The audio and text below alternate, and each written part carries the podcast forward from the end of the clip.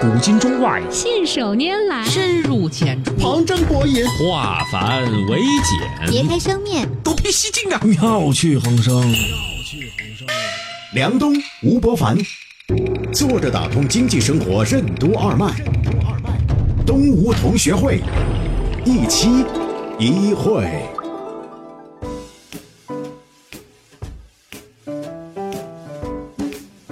作者打通经济生活任督二脉，大家好，欢迎收听今天的东吴同学会，我是小梁，对面是老吴，老吴你好，大家好。最近一个新闻突然炸出来呀，这个五 G 突然变成这个商业应用发牌照了，这个事儿还是挺震撼的。嗯，在我们想象当中，五 G 差不多还得一年，甚至一年多啊，突然一下子，工信部给三大运营商发放了这个牌照以后呢，马上就已经进入实施阶段了。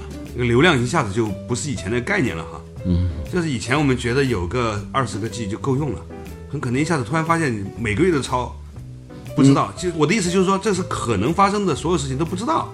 我们在面对一个新的这个标准和知识技术出现的时候啊，有的时候呢，总是带着现在的想法去想象可以怎么用，无非就电影下载更快啊或者怎么样，但是很可能它的应用场景是我们想象不到的。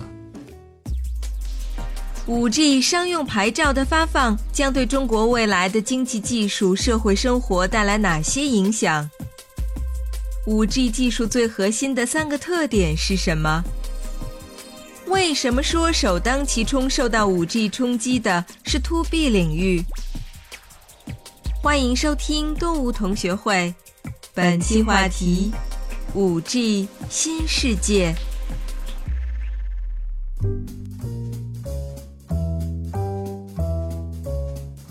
就是新技术来临的时候，我们总是基于我们对旧技术、对旧场景的体验来想象一种新的东西，或者我们用一种旧概念来定义一种新事物，这个是一个人之常情。孟子说：“人为什么要用比喻啊？用比喻就是。”用你熟悉的事情来了解你陌生的东西，用此岸去了解彼岸，对吧？嗯嗯。当电视机出现的时候，马上就有人给我们解释，这是一个看得见播音员的收音机啊。他 他是这样，你就容易理解嘛。让我想起以前我看到的一个真实的故事，说电话刚刚开始有的时候啊，有人拿起电话给他的远方。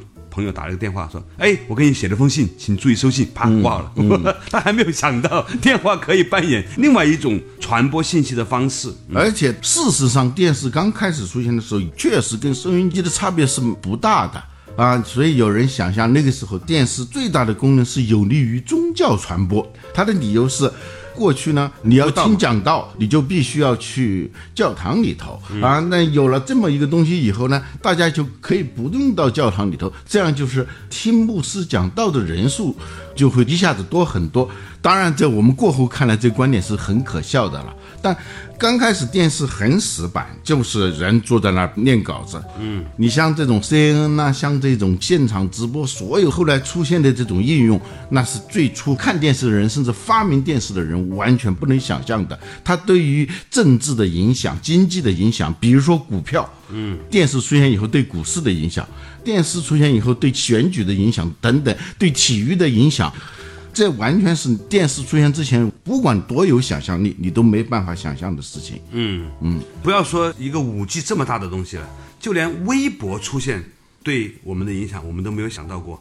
就是最后微博变成了是粉丝聚集地，就是说网红啊，在中国发展特别迅速嘛。嗯，最后微博大部分的使用者都是网红带货了。因为刚开始呢，我们还是在博客的意义上理解微博。嗯，所以什么叫微博呢？就是微型博客嘛。嗯，那博客是干什么呢？就是博主在那儿写文章，然后呃有人来看，有人来点赞，有人来评论等等。哦，在当时的人看来，微博对于博客的优势最重要的是一个在移动端是吧？那，随时可以看到。第二个，它短，它不需要写文章，你发个表情也可以啊。有一个明星啊发了两个字睡了。晚上的时候啊，发了睡了一下子两百多万的转发评论，有很多人都是写了睡了以后啊，在被窝里面再刷两个小时看一下别人评论。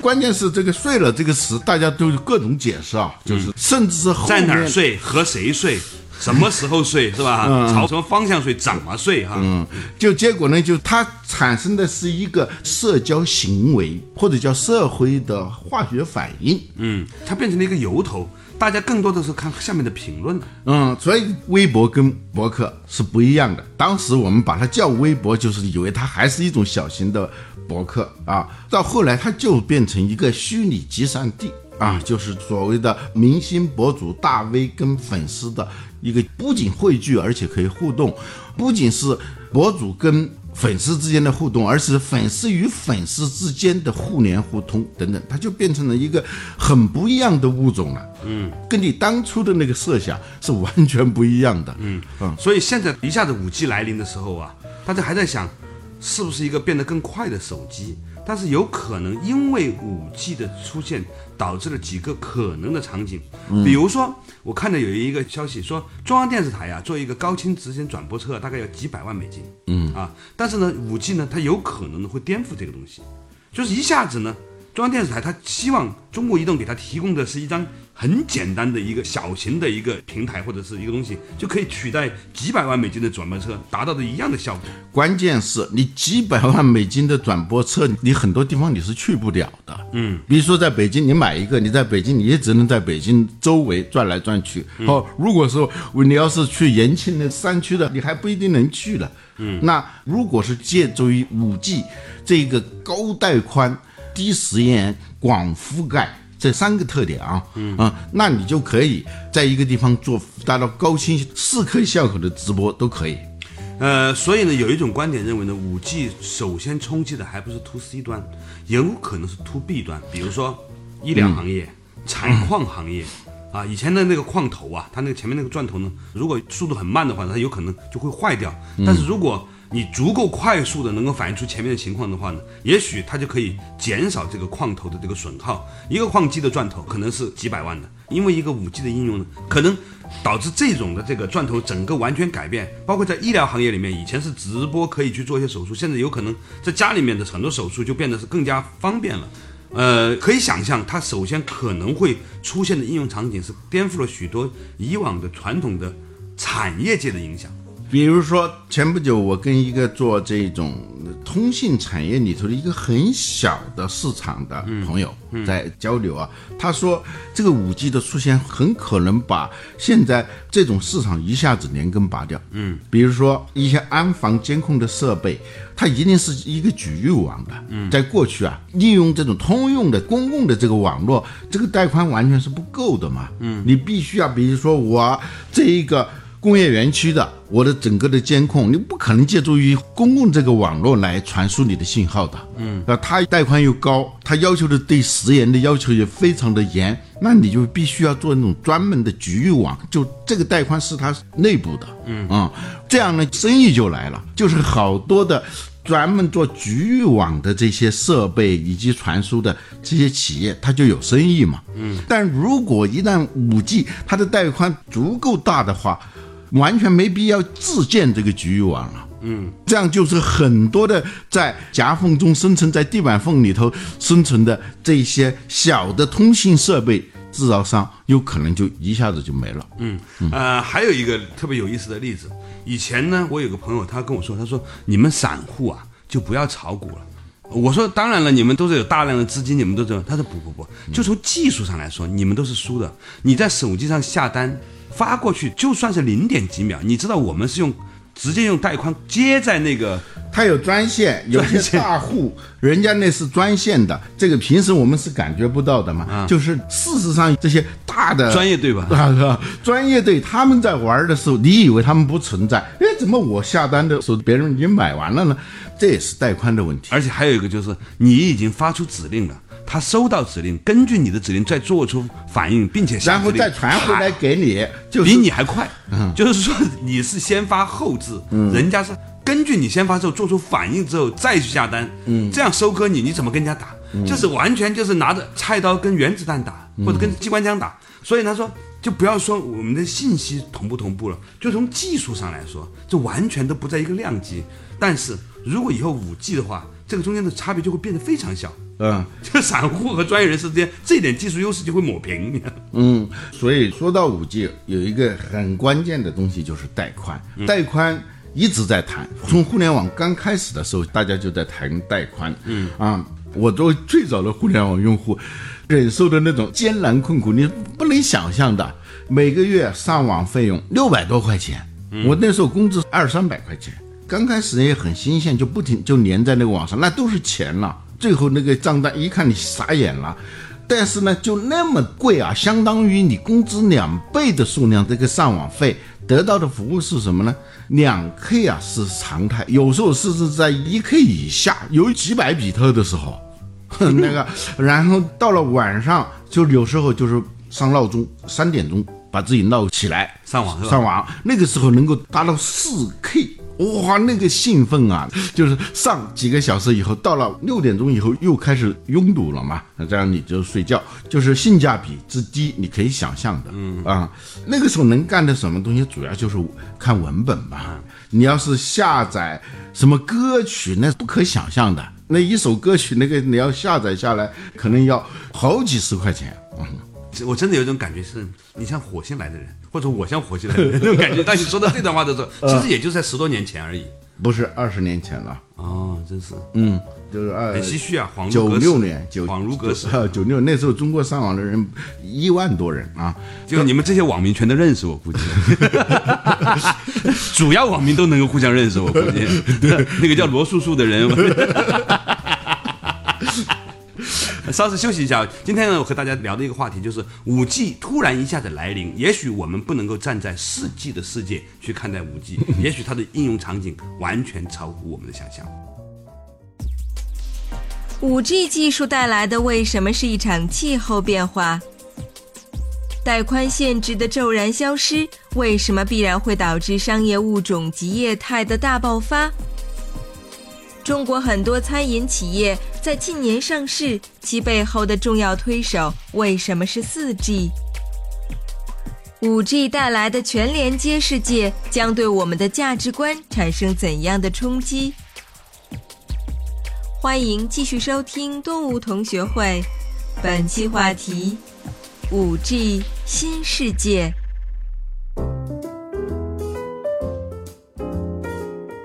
作者打通经济生活任督二脉，大家好，欢迎收听今天的东吴同学会，我是小梁，对面是老吴，老吴你好。大家好，今天我们聊了一个话题啊，就是说，突然一夜之间，五 G 开始发牌照了。嗯，然后呢，现在大部分的人呢，还站在一个可能带宽更宽一点点，下载更快一点这种想法上去。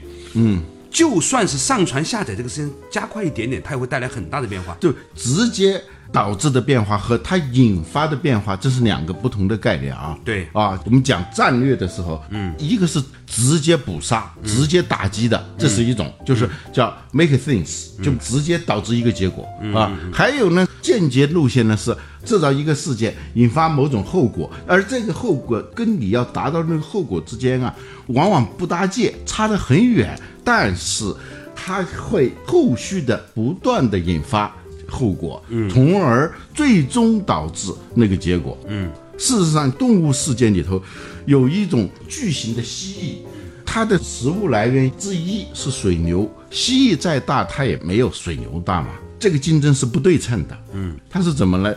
啊，水牛来喝水，它就在那个边上上去就咬水牛一口，它的那个能力只能咬水牛的脚，嗯。但是它的唾液里头是有一种菌的。嗯，伤口不大，但是它一定会感染。嗯，水牛一旦被它咬了以后，刚开始不觉得，慢慢慢慢的，它的身体就会变得越来越虚弱，而且这个蜥蜴对它咬了以后感染的这个伤口的气味是非常敏感的，所以它就开始了追踪。大约两周之内，这个水牛就一定会倒地死了，它就来吃它。嗯，所以说我们说有些现象它出现以后。它并不是一个直接导致的结果，就它出现以后会引发一系列后续的结果，最终这个结果跟最初这个原因之间隔得很远，你甚至想象不到。我举一个那个世纪的例子啊，就是二零一七年、一八年中国的很多餐饮企业上市，其中一个很重要的原因有人分析了是四 G 导致的。为什么呢？只有到四 G，这个带宽一下子变大，这个传输速度一下子变快的时候呢，就开始各种的应用就变得非常的方便。比如说支付这个东西，如果你是带宽不足的话。即使你能支付，但是半天那边都没有结果，那可能一群人都在那儿排队。嗯，所以到四 G 的时候，使得这个支付啊变得特别的便捷。这个便捷不仅仅在于有了 APP，而在背后的这个带宽，使得时延很小了。时延是延时这个词。啊，对对对的，latency 就是你发出的命令到出现的这个结果之间的那个时间的长度啊，这个时间非常短。这样呢，导致用手机支付变得非常的方便，非常的容易的时候，很多人就开始用手机支付。一旦用手机支付，餐饮业的财务的状况就发生了一个巨大的变化，就是因为好多餐饮业都是用现金交易的。嗯，如果是一个投资人的话，他对这家企业的财务状况是没法真正的了解的，尤其是如果你要上市的话，就不可能。但是由于四 G 普及以后，就导致很多的餐饮企业的财务变得透明了。嗯啊，这样投资人就愿意进来啊。投资人之所以愿意进来，是因为他可以带着你去上市啊。那只有你的财务是透明的，资本上才会接纳你。所以在四 G 刚出现的时候，要是有人说四 G 将会导致很多的餐饮企业。上市，你觉得莫名其妙的事情，嗯，就是我们说动物世界里头有很多的结果都是非直接结果，它不是 make things，不是直接导致的，是 make things happen，就是一个事件引发了接下来一个事件，接下来事件又引发了一连串的事件，一连串的事件最后引发一个完全你事先没有意料到的。状况，嗯，这就是我们今天在五 G 牌照刚刚发布的时候，想象未来的五 G 将会导致什么样的影响，要保持一种敬畏之心，啊，就是它一定会引发非常大的变化，非常多的变化，但是它具体是什么样，可能跟我们直接能想象的宣传片里所展示的那些场景可能不是太一样，嗯。尤其是另外的一些技术混合了五 G 之后产生的，那就更不一样了。嗯，呃，我前两天听一个朋友在讲一件事情，他说他们在做光电的这个摄像头，能到二十公里的高清倍数，在圆明园支个摄像头都能拍到中国尊的那个。你知道中国尊在东三环，圆明园在西五环啊。嗯，二十多公里啊。嗯，理论上来说，一个人可以在圆明园顶上加一个摄像机。可以拍一个在中国尊里面的窗户里面发生的故事，而且呢，以前呢下载还可以，上传实际上时间挺长的，就是在四 G 时代啊。那也许在五 G 的时候，上传速度也变得很快，就关键不是下载和上传的概念，五 G 它是实时的概念啊。所以为什么时延小变得非常重要呢？如果它的时延太大的话，那就不叫直播了。嗯，这个五 G 普通的终端能够实现四十 G 啊。就是十分之一也是四 G，就一秒钟能够传输四 G 的这样的一个速度的话，时延就会很小。我一个月二十 G 的套餐，五秒钟就用完了。我以前觉得二十 G 足够用了，我每个月都差不多就两三百块钱。你这样在带宽很低的时候，我要把这个信号从 A 端传到 B 端的时候，用什么办法？最早，比如说传图像。图像比较比文字数据量要大多了嘛？对，尤其是一些监控设备，就是局域网，它的带宽也不够大，那怎么办呢？它是通过计算得来的，就是它并不是直接传输的结果。就是我在这边拍一张照片，嗯，或者是一个动态图像的话，我就马上这边就给它取点，就是摘取各种关键点，嗯，这些关键点的数据啊是不够大的，嗯，是这个带宽可以传输的。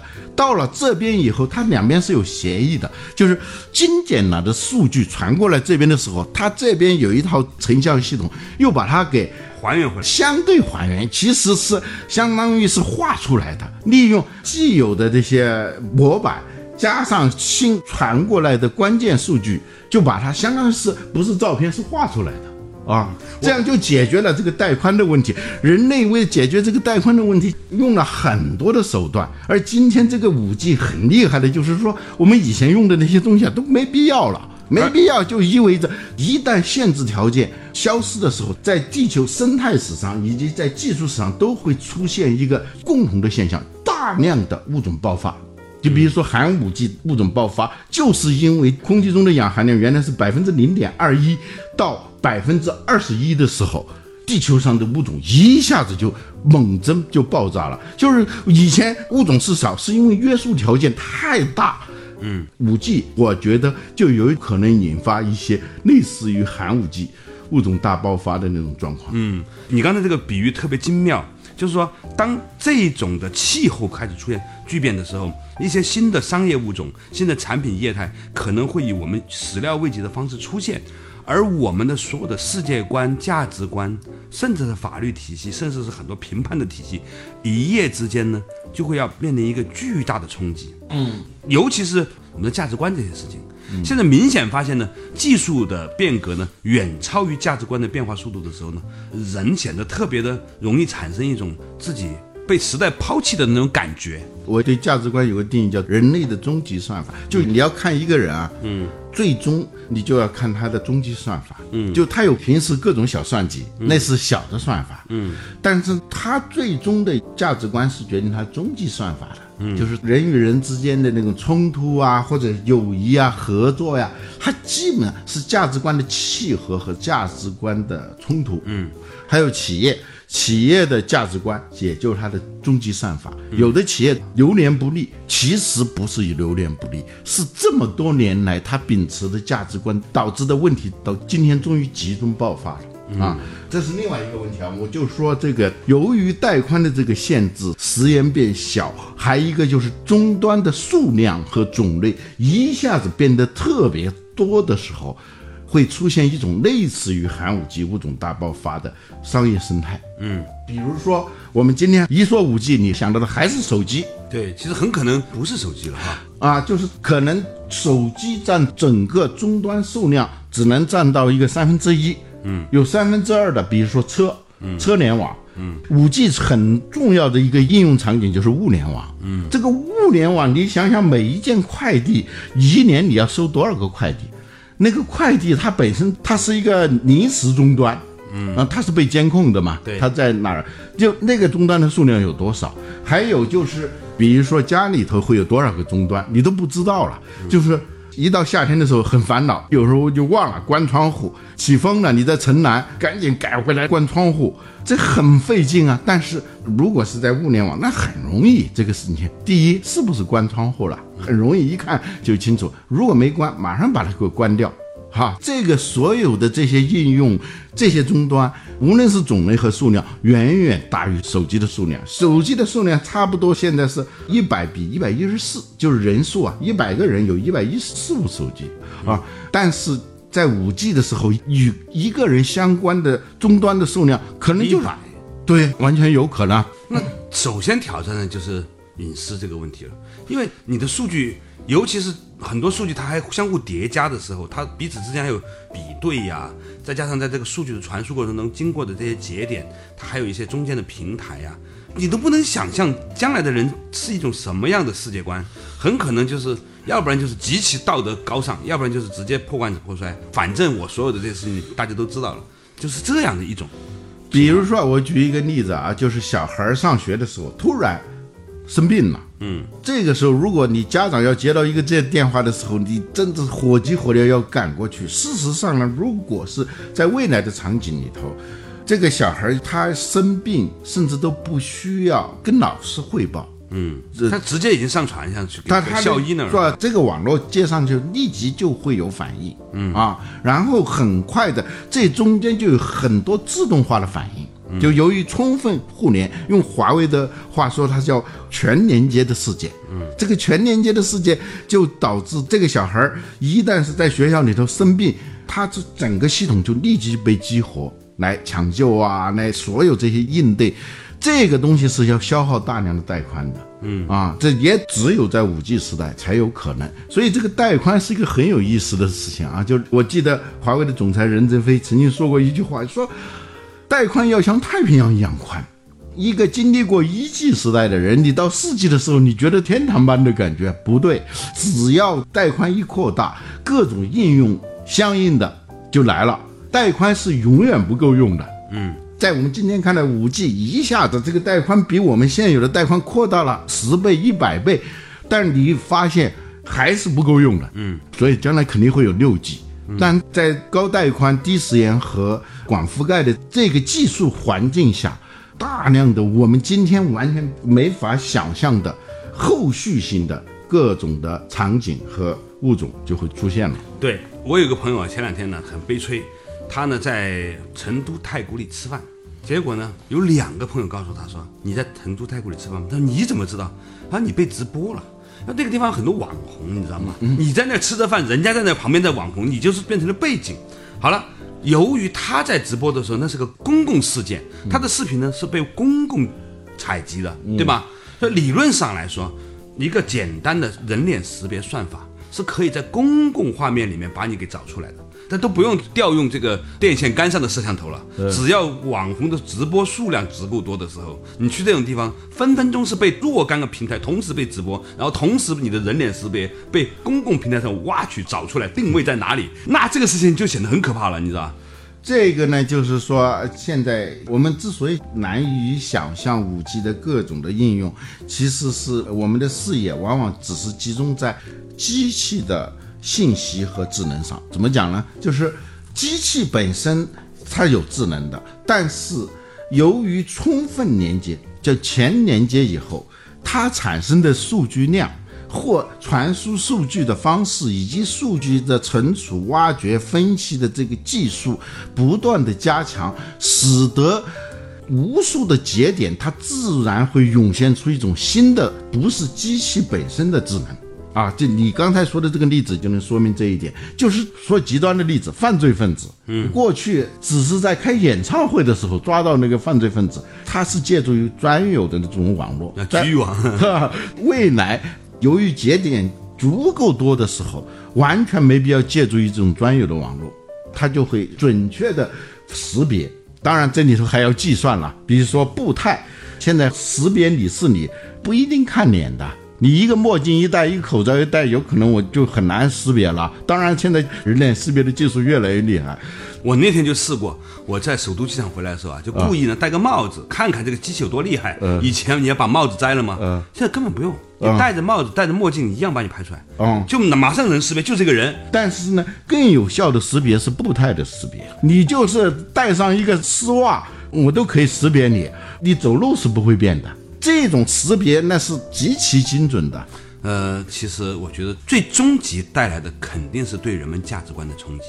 为什么呢？因为这些技术会让以前你所不了解的世界突然一下子全部被了解了，你所面对的这个变化也突然变得极其巨大的变化的时候，作为一个从远古时代一层一层流传下来的人。你是否意识到你的思想、你的价值观正在面临着一场巨大的冲击？而这种冲击将是因为技术而带来的巨大的演变。好了，感谢大家收听今天的东吴同学会，我们下期再来一期一会。